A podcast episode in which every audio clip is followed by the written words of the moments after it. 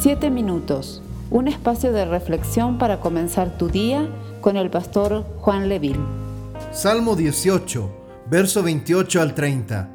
Tú encenderás mi lámpara, Jehová mi Dios alumbrará mis tinieblas.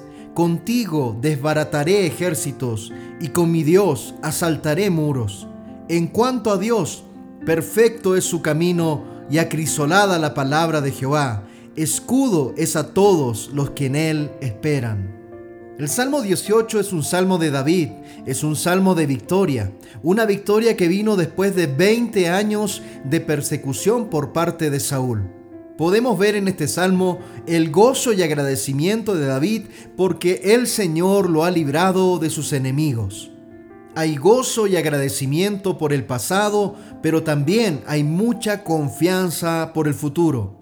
El mismo Dios que le trajo al trono le daría el entendimiento necesario para gobernar y para alumbrar sus tinieblas.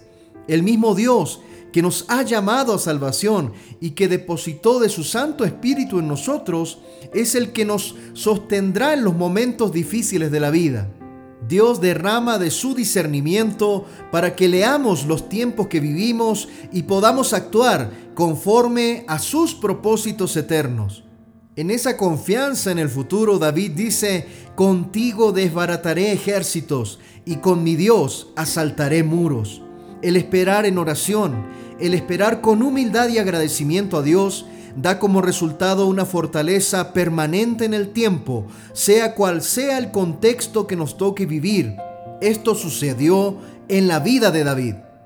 En el mundo secular que nos rodea, se utiliza una frase que increíblemente surge de las escrituras. Muchas personas dicen como una muletilla, la fe mueve montañas.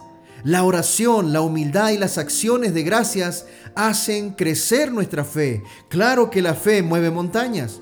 Uno pudiera pensar que después de unos 20 años de vivir como fugitivo de Saúl, David simplemente estaría agotado. Este no era el caso. Dios le dio poder y se sintió tan fuerte como para cumplir acciones que sobrepasaban su capacidad. Por ti, dice David, he roto las líneas enemigas, he escalado los muros de sus ciudades y fortalezas y las he tomado. Con fe, qué fácil se vuelven todas las hazañas. Cuando no tenemos fe, el combatir con los enemigos y vencer las dificultades es en verdad un trabajo muy duro, pero cuando tenemos fe, las victorias pueden volverse fáciles en el Señor. ¿Qué hace el creyente? El Hijo de Dios corre con fe para vencer las dificultades, aunque sea un muro difícil de brincar. Sin embargo, es sorprendente que tan fácil se vuelve la vida cuando tenemos fe. Necesitamos incrementar nuestro nivel de fe. ¿La fe disminuye ante las dificultades? No, para nada. Más bien las incrementa, pero también incrementa nuestra fuerza para vencerlas. Si en este día tú tienes fe, vas a tener pruebas, pero harás grandes hazañas, vas a soportar pérdidas, pero vas a obtener victorias triunfantes en Cristo Jesús.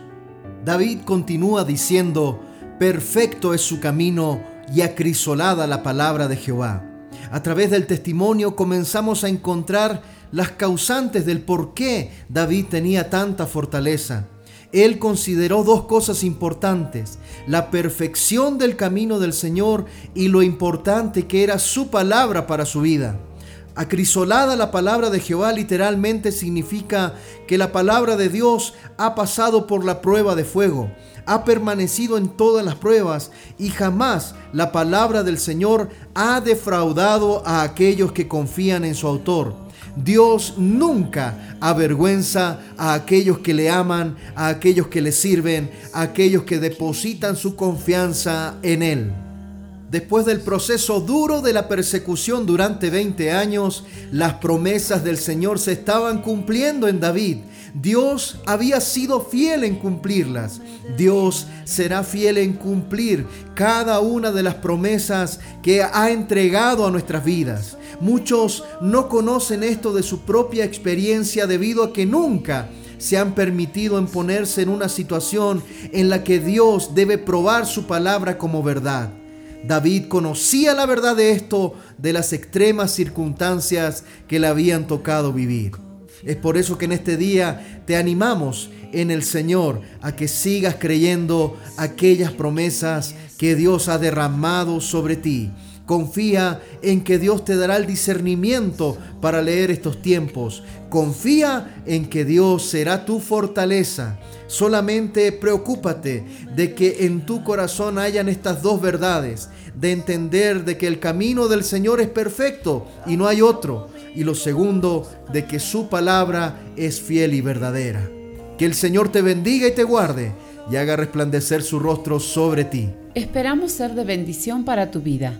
Comparte este mensaje con familiares y amigos. Que Dios te bendiga. Tú eres fiel, tú eres fiel, tú permaneces siempre fiel,